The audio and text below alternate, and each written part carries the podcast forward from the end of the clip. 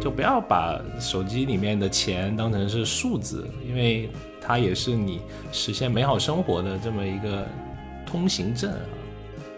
越是轻视物质，越是需要控制物质，所以唯有如此，才能不受物质所累。哎，大家好，欢迎来到最新一期的消费新知，我是 Neil。大家好，我是 Rene。哎，我们今天聊一个跟理财和投资相关的话题。为什么要聊这个呢？因为在零八到一八年，就短短这十年间啊，我们居民可投资金融资产的总规模翻了三点七倍。然后我们在研究中也发现，越来越多的年轻人呢，也早早开启了这个投资理财的这个生涯。但投资理财这件事情，对于大部分人来说，你是在学校里面你学不到的，所以它也让大家在出社会之后啊，你的这个消费理财的这些东西会呈现出多样性啊，还是挺迷人的。所以呢，我们今天就来聊聊投资理财这件重要的小事儿。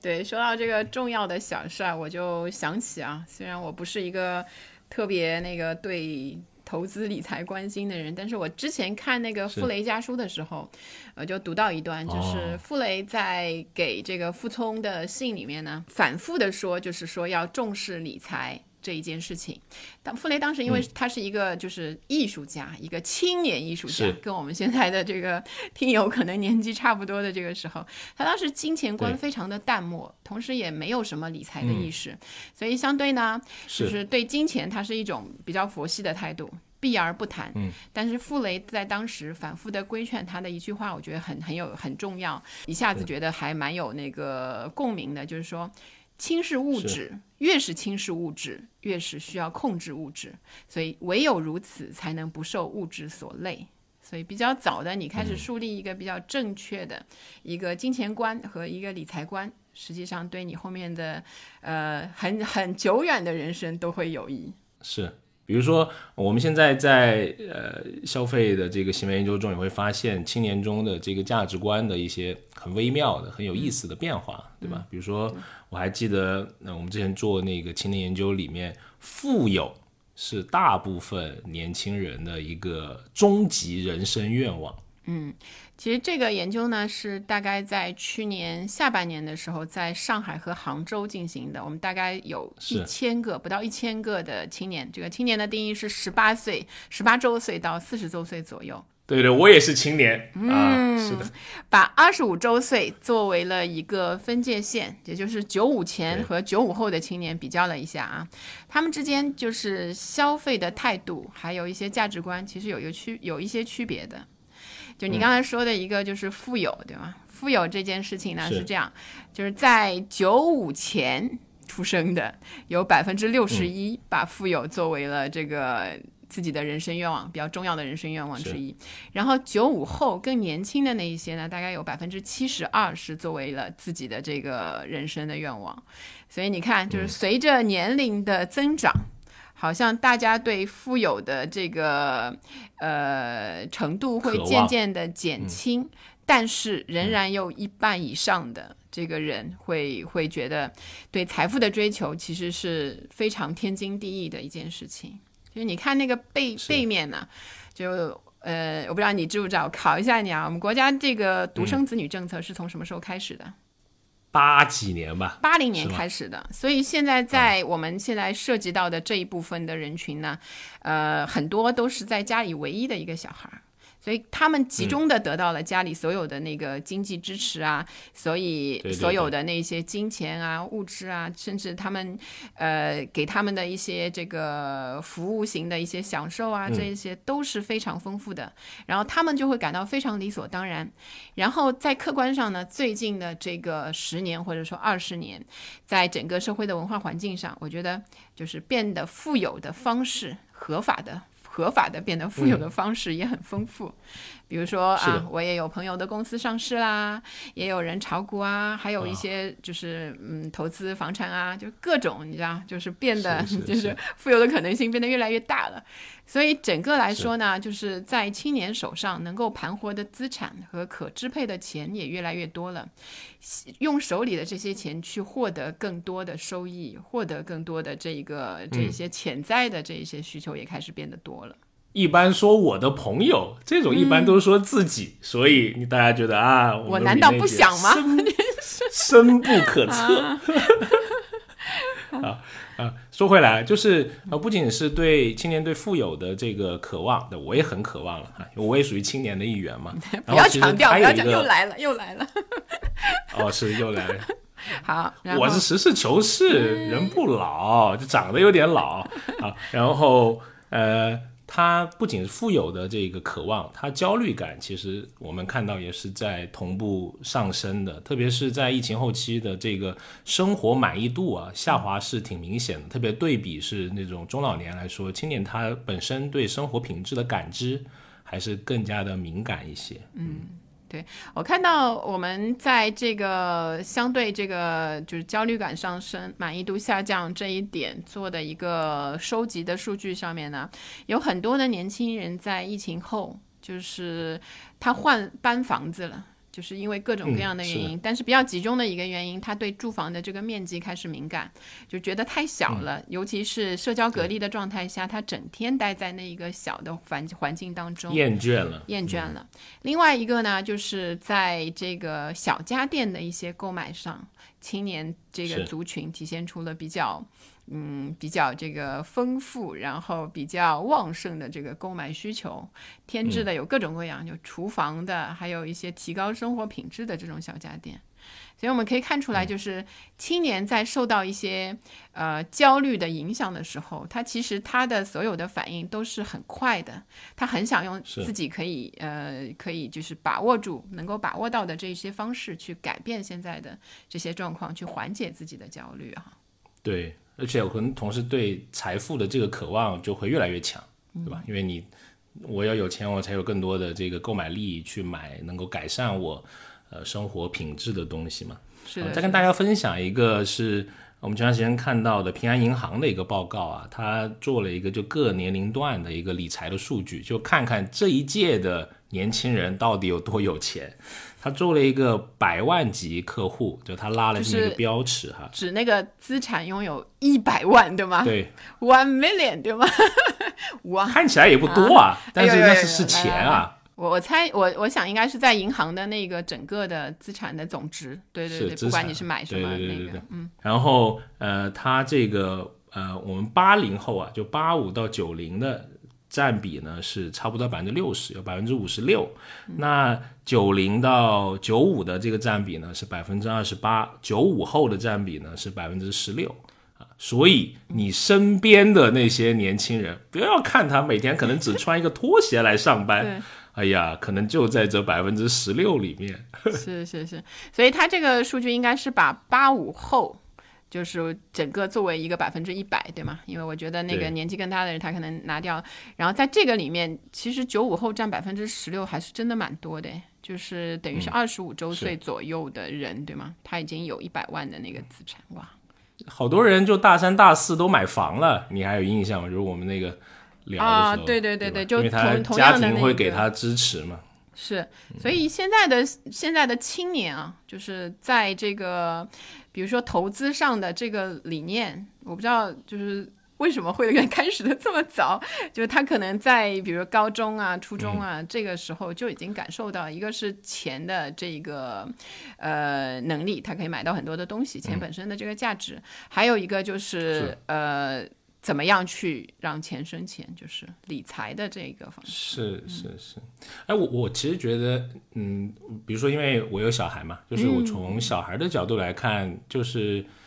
越现在越年轻的人，他对金钱的认知的这个年龄段是。是一个趋向于低龄化的，比如说我儿子他们看的一些绘本啊，都是跟什么财商啊这些它有关系的。哇，好好先进的一个概念，就是你知道财商，我也是最近几年才刚看到的一个。是，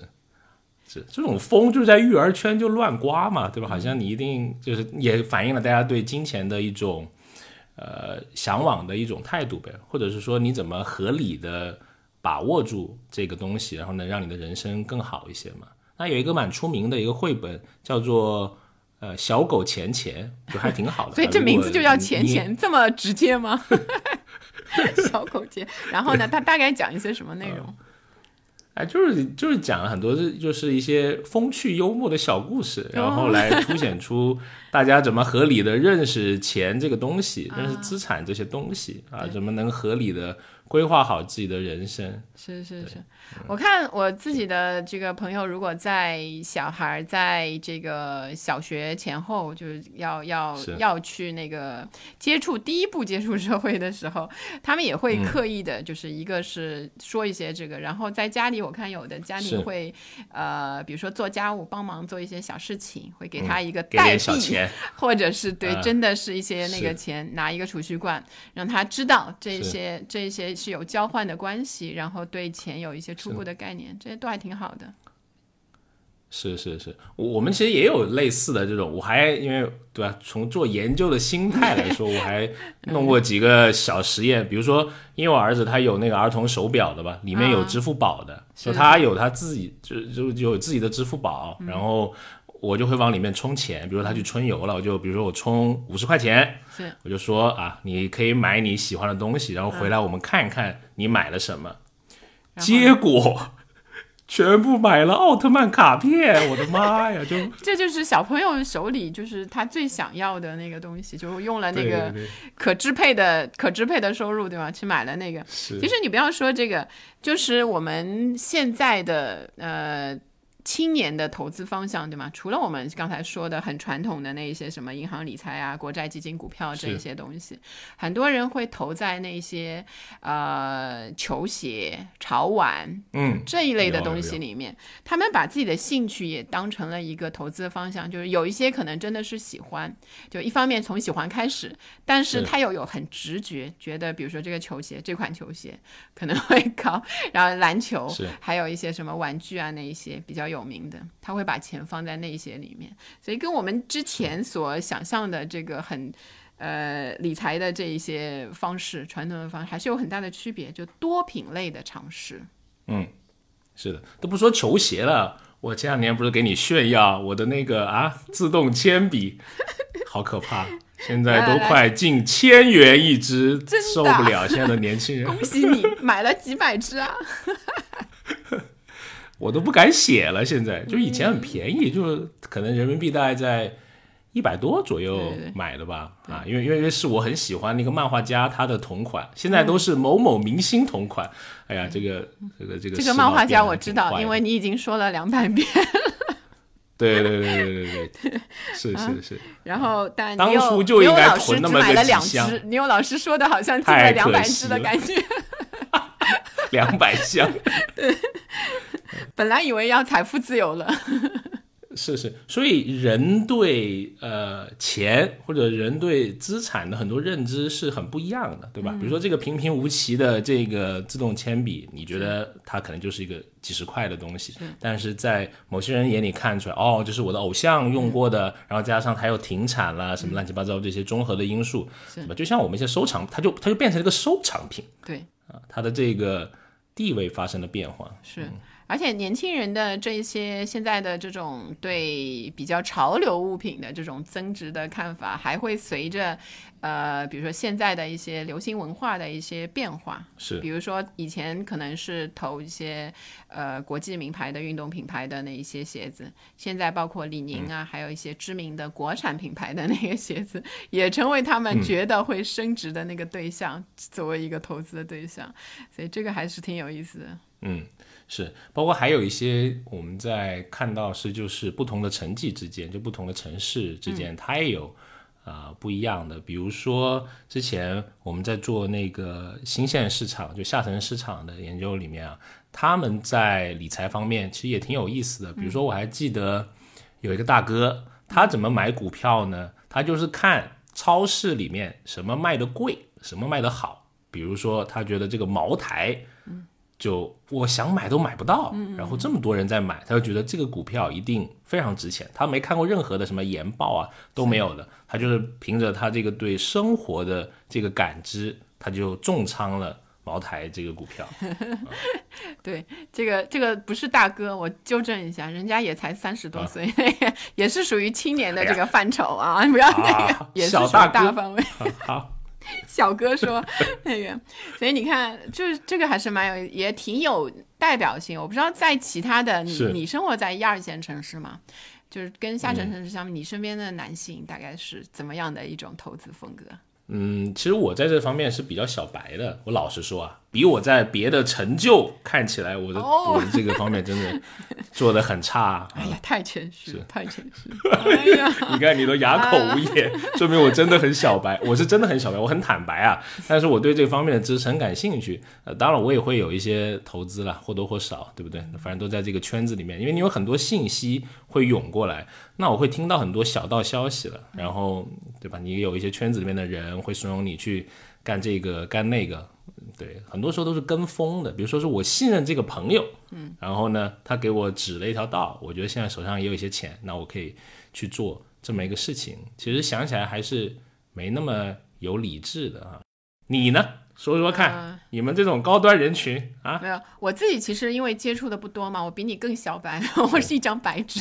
好，哎呦，好，我可以说说我的朋友，就是我认我认识的，比如说在上海的，是，呃，有一些像呃，也是差不多三十出头的那一些女性的话，很多可能工作没有那么的那么的忙，她会在白天就是股票啊、基金啊那一些，她在上班的时间，她会开着一个小窗，就盯一下盘，摸个小。鱼。对摸个小鱼，然后呃会经常性，因为可能比较稳稳，我觉得它是那种比较稳，就没有大起大落，但是一直在固定的。比如说到有的时候那个赚了个一两万的时候，他会给自己买一个小东西啊什么的。就我的朋友这这一类型的还是挺典型的，所以我后来看一个那个对性别上的那个投资风格的那一个比较的话，是就是相对来说。男性可能会更有破，嗯，更有那个冲劲，他会有一些短线啊，或者是重仓的那一种方式。但女性的理财呢，尤其青年女性的理财，表现的会更有眼光和魄力。然后她们所拥有的，就女性拥有的可支配的理财资金更多。然后在这个青年的男性跟女性当中，青年女性有理财行为的是青年男性的一点五倍。所以在这个数量上会有一定的那个，除了流动性、高起头点、高收益，都是女性理财考量的重要因素。所以你看，那些购买定期理财的女性会特别多，但男性可能对定期的这种就是方式的话，可能不会那么的青睐。所以你看这个稳妥上面的追求，还有一个就是外币的理财上面来看呢，女性也会略高于男性，所以差不多是女性会占六成，然后男性会占四成的样子。所以这个也是女性感觉会更沉稳一点，但是它的收益率我不知道，因为也没有不知道有没有那个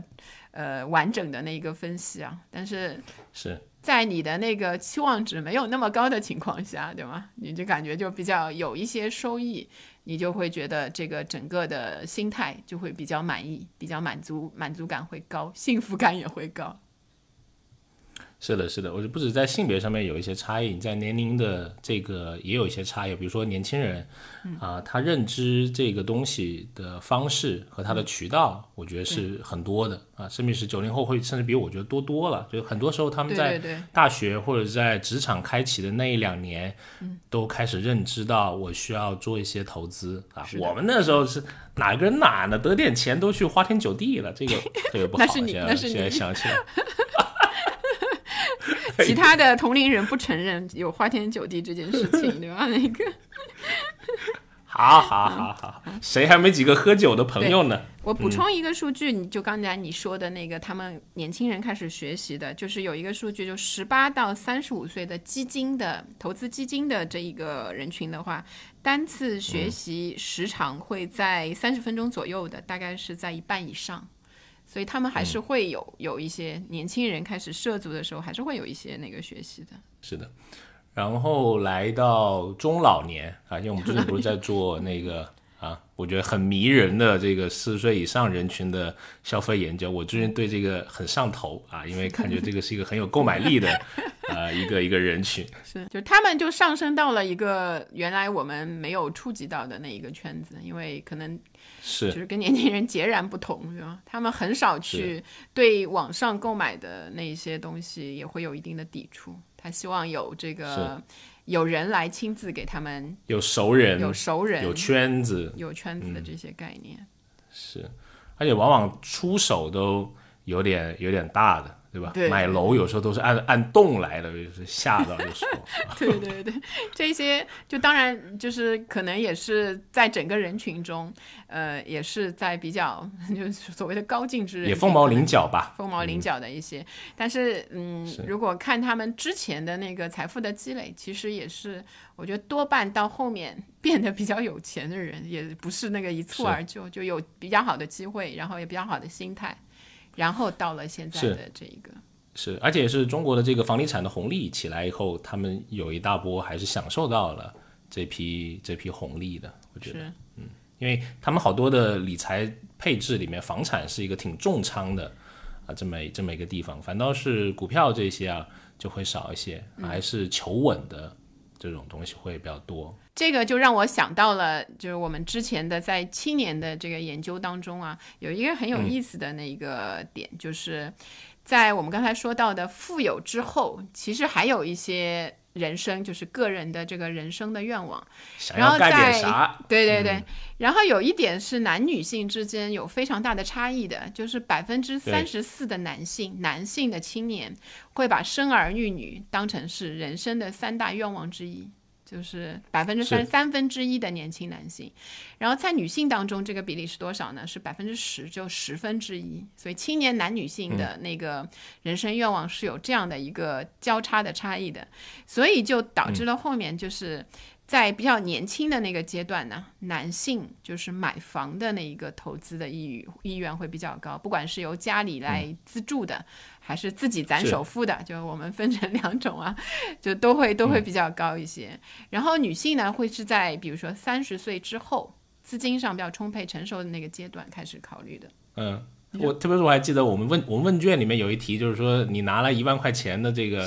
意外之财，就一不小心丢了一万块钱，你会干点啥？极少的人会说拿去投资，大部分人都会去立即消费、立即享乐。嗯嗯，对，这个我深有同感，你知道那那件事，深有同感。因为我现在说出你的故事，我现在对就是比如说炒股、基金这些都不太愿意碰，就因为。当初初初的时候，大概十年前吧，就我刚刚那个跟着人家，也有我记得也有一段时间，可能基金会比较比较好、比较活跃的那个时候，就跟着人家买，然后真的就赚了，赚了大概一万多块钱。一万多块钱之后呢，这就是所谓的叫什么新手运气，就买完之后打麻将一样，隔几分钟就是，主要是那个在开盘那个时间，隔一小时，我就是就要去看一看有没有涨跌，对吧？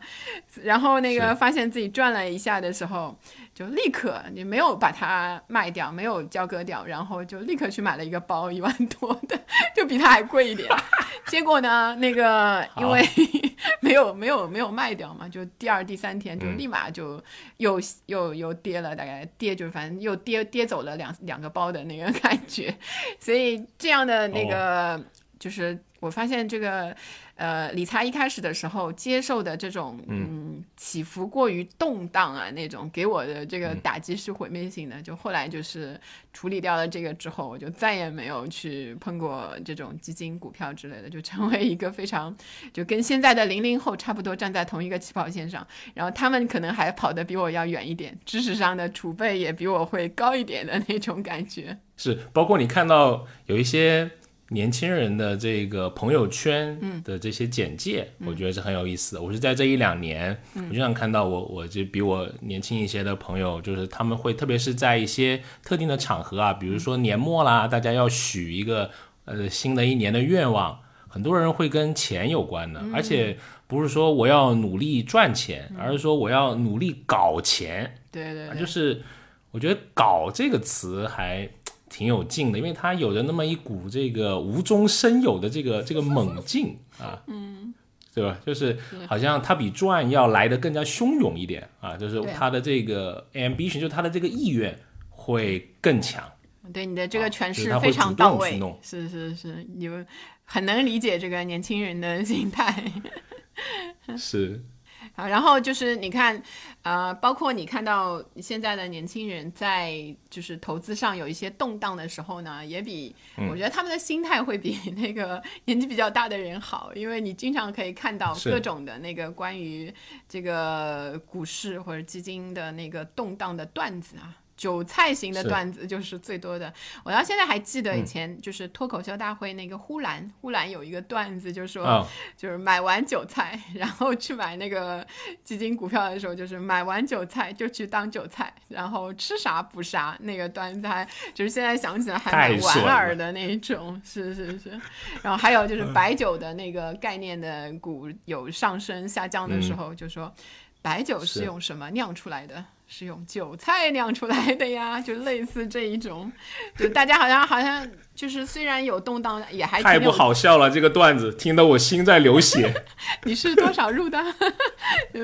你知道，就是大家好像还能挺能。对化解这种这种方面的，就是对投资来说，呃，它也是一个，就是不是不成功变成人的心态，而是一个相对来说啊比较能够长期的去看的那个心态。是的，比如说，嗯，刚才我们还聊了很多，就是说，呃，他们对知识性的渴求会比较强一点嘛，因为我在很多的包括社交媒体上面。我就看到像专门的一波 UP 主也好，或者说 KOL 也好，他们在做跟理财相关的这些内容啊。因为我刚不说我挺关注这个领域的嘛，所以我会呃比较关心这些。比如说你在一些抖音或者是啊微信这些短视频的平台上面，经常有那种什么什么一分钟理财，什么五分钟理财。对吧？好像把这个理财能赚钱搞得是特别的轻描淡写的，每天五分钟，天天赚点钱，好像类似这种感觉。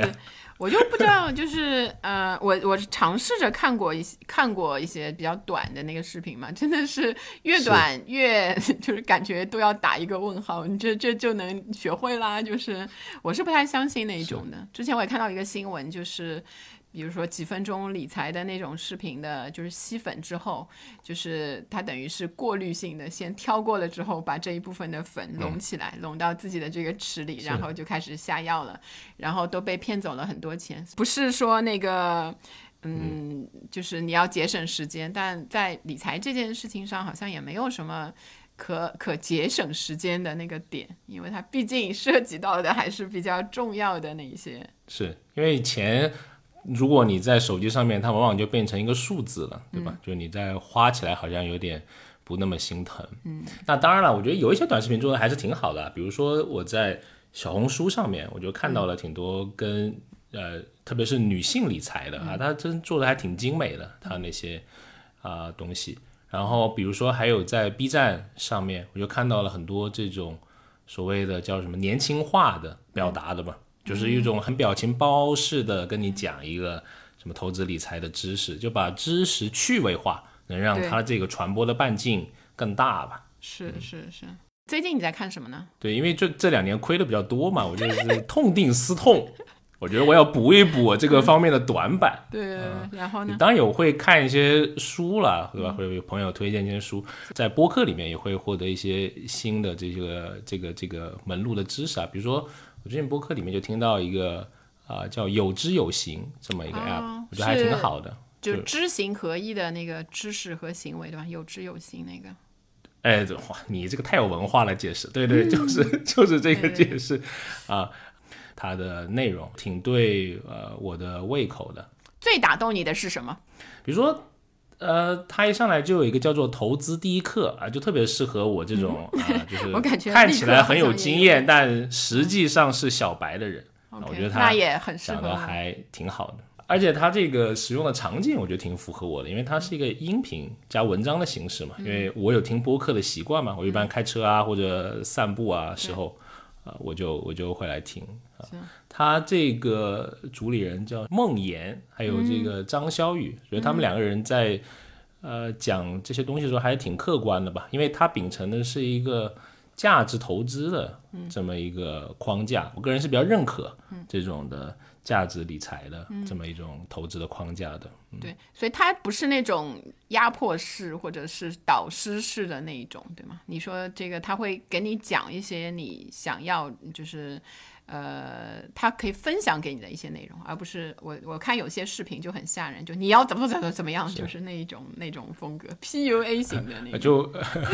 就没有没有没有那么鸡血啊。我突然想起以前那个看到一个驾校广告，就是保证绝不打骂学员 那种，我们可以平等的交流、平等的分析的那种。我还比较喜欢这种春风化雨式的那个 给你知识的那种风格。对对对对对，然后它还有一个社区吧，我觉得这也是，当然我从内容研究者来看，我觉得这是挺迷人的一个地方啊。比如说我们做消费行为的研究来说，我觉得也挺迷人的一个地方，因为它在里面会有很多的人自发的写自己的投资的这个心得经验。OK，是因为因为他把用户定义为叫同路人。它不仅仅是一个你知道产品做的那一种那个，对对对对，然后他就会写这些分享啊，里面就有各种他们在投资里面的得或失啊，他们叫想法这个这个东西，我觉得是我们研研究的一个素材，我们应该可以这个挺有挺有劲的，反正我经常读一些哇，就像写小作文一样，就特别长，而且看起来挺真实的。OK。好，有空我也我也我也去看一下这一个，就是感觉上让我想起了以前那个基金比较。好的那个时候嘛，就有很多人会说他们呃也是在这种社区类的里面可以可以那个找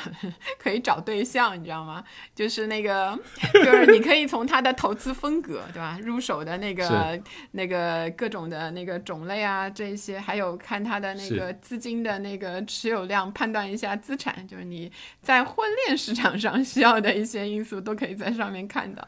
就还有很多就是。你除了那个投资之外，好像还会带来一些这种社交型的那一种感觉。是，而且他有很多人会写他失败的经验。哎呀，这个是我觉得最迷人的地方，因为你已经被迷迷得五迷三道了，你五迷三道。来 来来，不是因为因为你要看这种失败过的人写的东西啊，你会觉得更加的真实一点，对吧？就没亏过个几千万，写不出那种家 家国情仇的东西。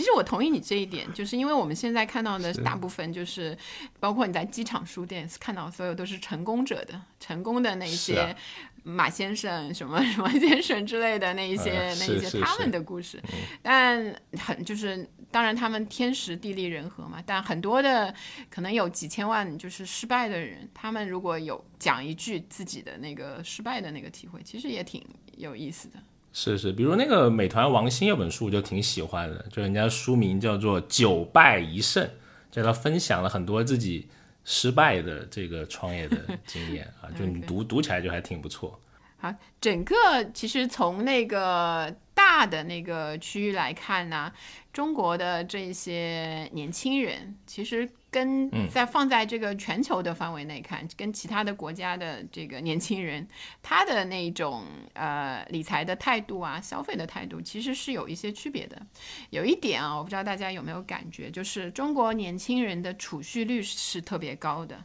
虽然我们看到现在这个消费主义无处不在，对吗？但实际上，我看到那个社科院的那个那个统计的结果啊，就是说九零后真正的月光族其实。就是在百分之十到百分之二十，然后百分之八十以上的年轻人其实都有结余和储蓄，所以看起来像是就是蛮奢靡消费的一代，其实他们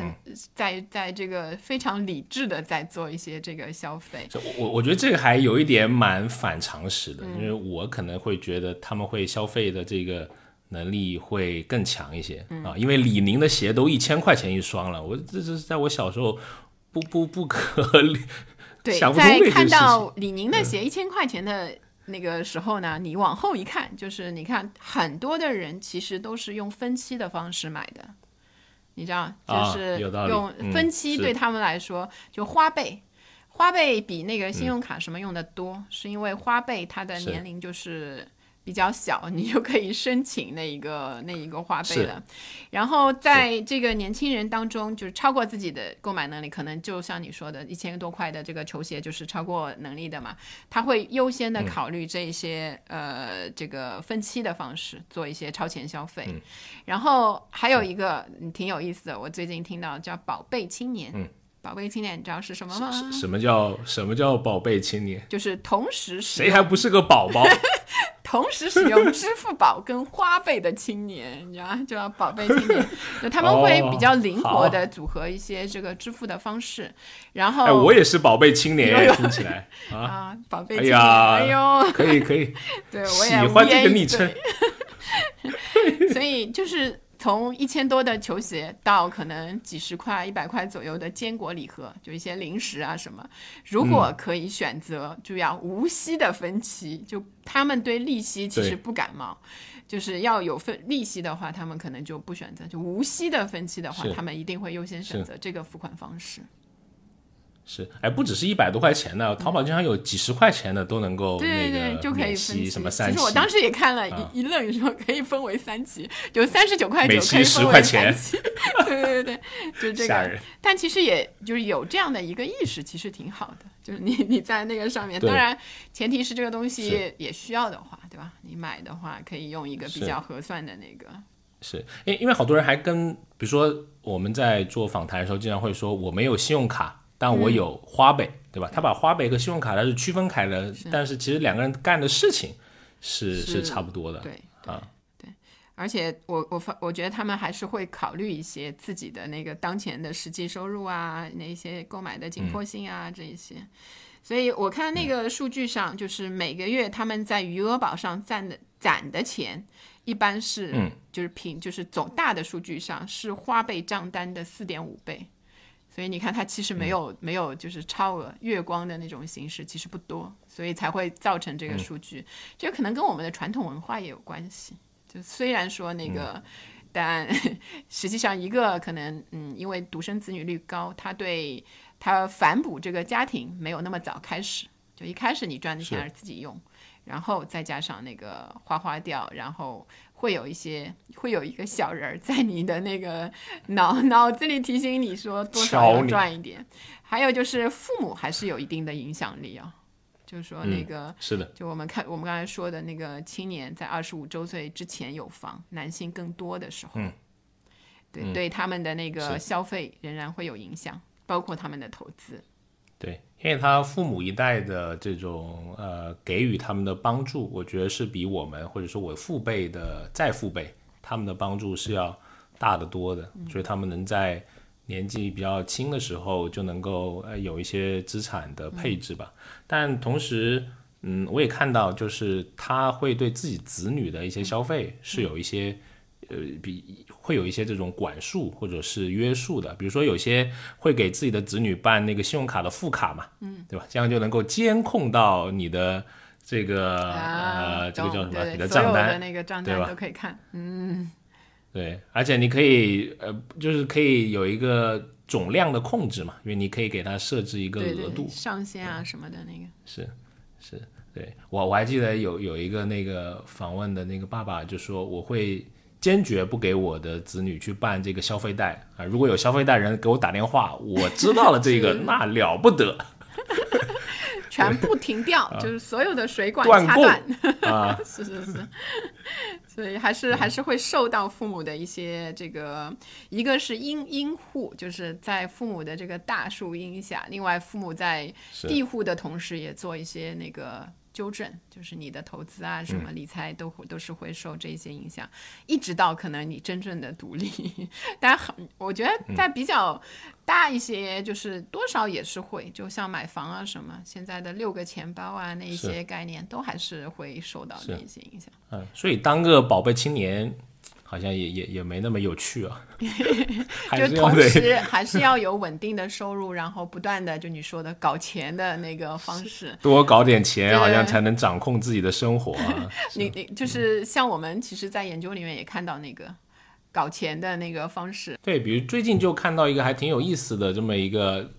类似投资的那么一个东西嘛。比如说你有时候在闲鱼里面，你就会看到有人在卖那个显卡，但都不是显卡本体啊，是显卡的这个可购买的资格。就因为现在有一些比较比对比较高端的这种显卡，它可以玩就所谓的五 K 游戏啊，就更加高清一点了，就是对一些发烧经。友来说，好，对对对对，我这个不了解啊，可能过不会儿就出六六七八 K 了，都够。然后都到 S 了，可能准备要到，呃，然后反正就是咱们就会追逐这个、这个东西呗，啊，那你追逐的人多了，他就还是搞抽抽奖那个抽资格这么一套玩法呗，啊，那你有些人就会去去要这个资格，然后在二手的市场再给他出掉，嗯所以他们就把这个作为一个新的 搞钱的方式，对吧？这个我就是当时我听到，副业，真的是闻所未闻，所以还是蛮就是 respect，就是 真的是挺厉害的那个，就脑子的确就跟那个潮鞋什么抽对你中了以后，想一下然后又那个放就那个风格的，所以还是对他们做最对于现在的年轻人就是。做一个大体的了了解的话，也觉得他们会是是。就是像我这样的，就是年纪比他们大，但是在搞钱方面 就可能知识还不如他们，就能学到很多的东西。是。然后其他的，我看到那个有一些呃最近比较热门的，就比如说基金。嗯。基金方面呢，就有一个很有意思的数据，我我那个今年看到的数据啊，基金因为形势大好，所以嗯。最近一、一年当中进入的新基民百分之五十都是九零后。然后九零后，然后在他们的这一部分当中呢，有百分之五十的都会通过一些这个呃学习的方式，然后保持每天至少看三次那个看三次盘的那个频率，就是他们当中是比较关心的。但是后面因为有一些涨跌嘛，就是还是有有一批就是比较那个，可能进入的时候是比较高的时候进入，有到跌的那个状态的，然后这批人又被称为了。九零后，你知道那个韭菜的韭，就是可能也是比较戏谑的这种说法，就比较损。啊，然后去看他们的那个投资的那个风格，就是还有嗯挺有意思的。一个就是比较多的人是一边操盘一边学习，就是先、先买了。然后我再看就是应该就是通过我们刚才说，就是什么小视频啊，各种网上的那个社区啊，嗯一边做一边看的那个方式。另外的一个比较有意思的那个方式就是，呃，他们喜欢看推荐，就是九零后的这个基民，对吧？基民的话，他们很爱看那一些投资平台上的那一些推荐的文章，那一些就是你说的那个、呃社区啊，或者投资理财的 KOL 啊、UP 主啊，那一些、都是他们获取投资资讯的来源之一。对，因为他们现在获取的渠渠道很多嘛，然后他有这个收集能力和这个分析能力哈、所以在这一代的投资者，我觉得跟上两代还是有一些挺不一样的，嗯，他会反映出一些不一样的这么一些一些行为吧，是，嗯，所以九零后的那一些行为，可能也会像是一个信号那样的，比他们更年轻的一批的那个人进入这个投资理财的市场。他们会秉持着一种什么样的心态？他们主要的那些方式，他们获取信息，然后互相分享信息的那个方式，也会是一个研，就是我觉得是理财相关的领域的那一些公司可以研究一下的那一个方向。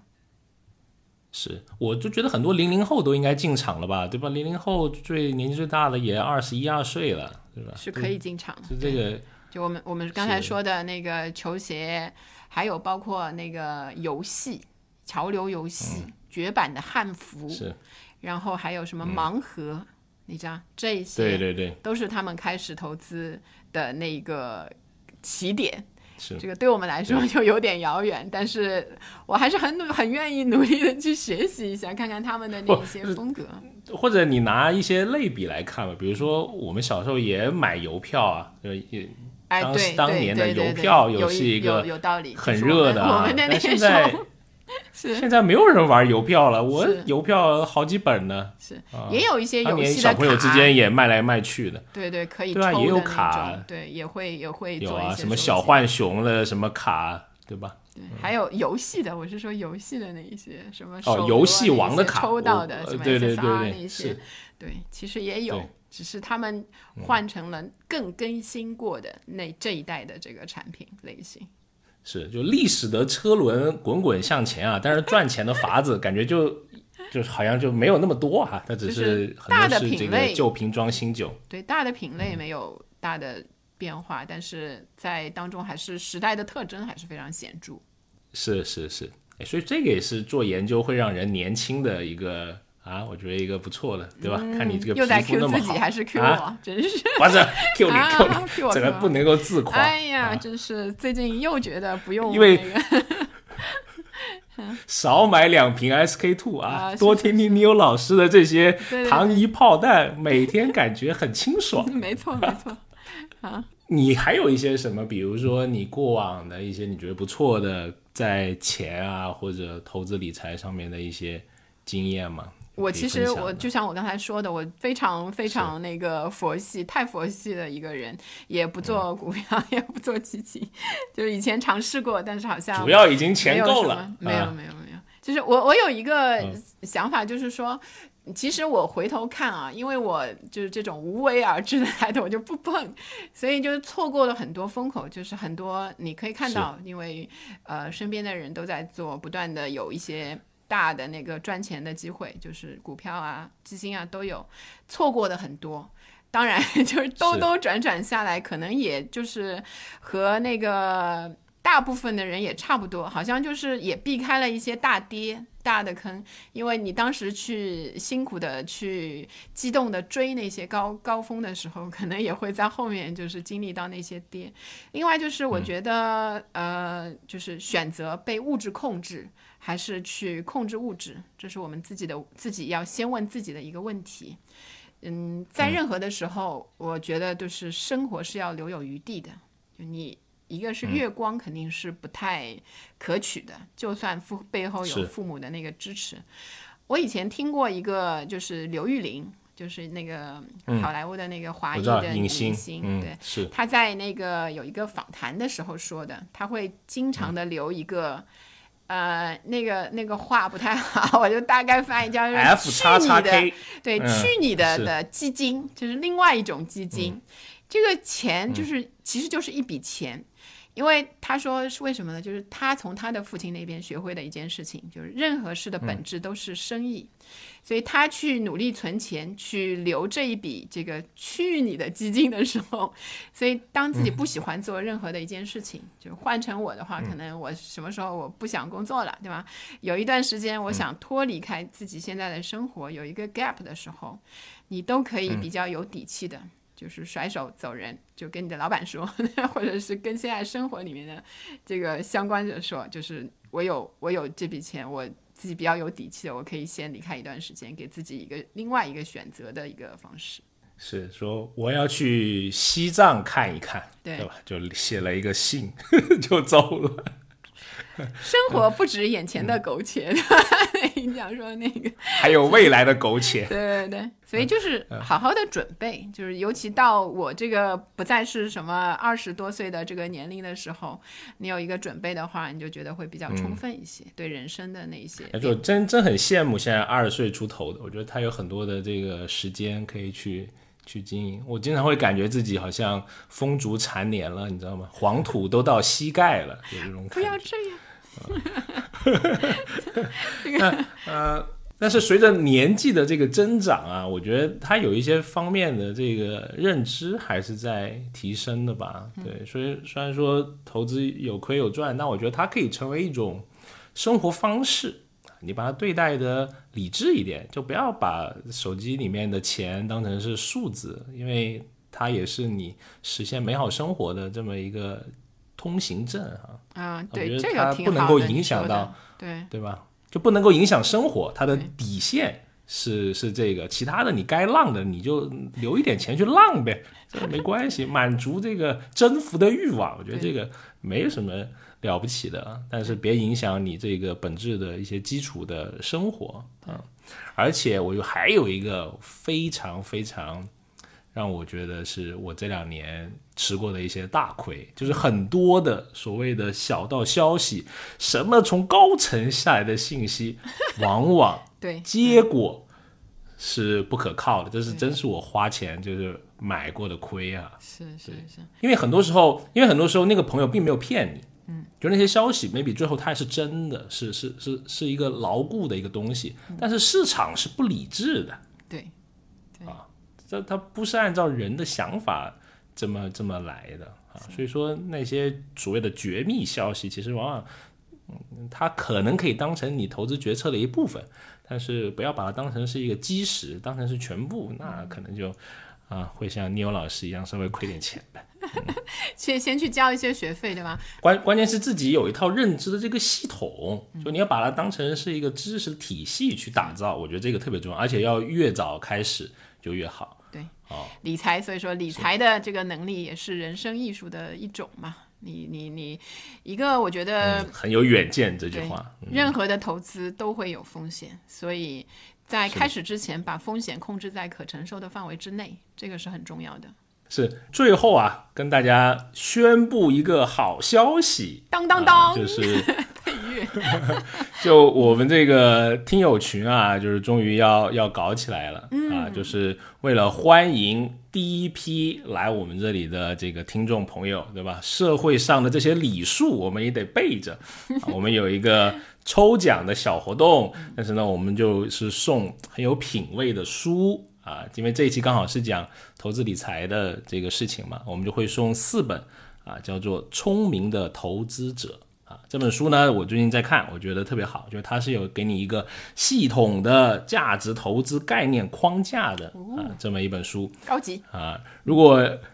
名著，好 这是一本名著，对对对，啊，名著啊，这个是好。如果你想呃加入我们的听友群，然后来参加这个小活动，欢迎你添加我们消费新知新知助理的微信啊，请记住这一段财富密码，它是消费零零七六六六。啊，消费就是拼音了哈，消费零零七六六六。啊，欢迎你加他，然后会拉你进我们的这个听友群，然后来参与这个活动。啊，也很希望我们能在听友群里面跟你碰到，我们能够碰撞出更多有意思的、开心聊消费的想法。嗯，好，那如果你对我们类似这样聊消费的新数据、新趋势，还有我们这种开开心心聊消费的有品质的节目感兴趣，依然欢迎你订阅《消费新知》这个节目。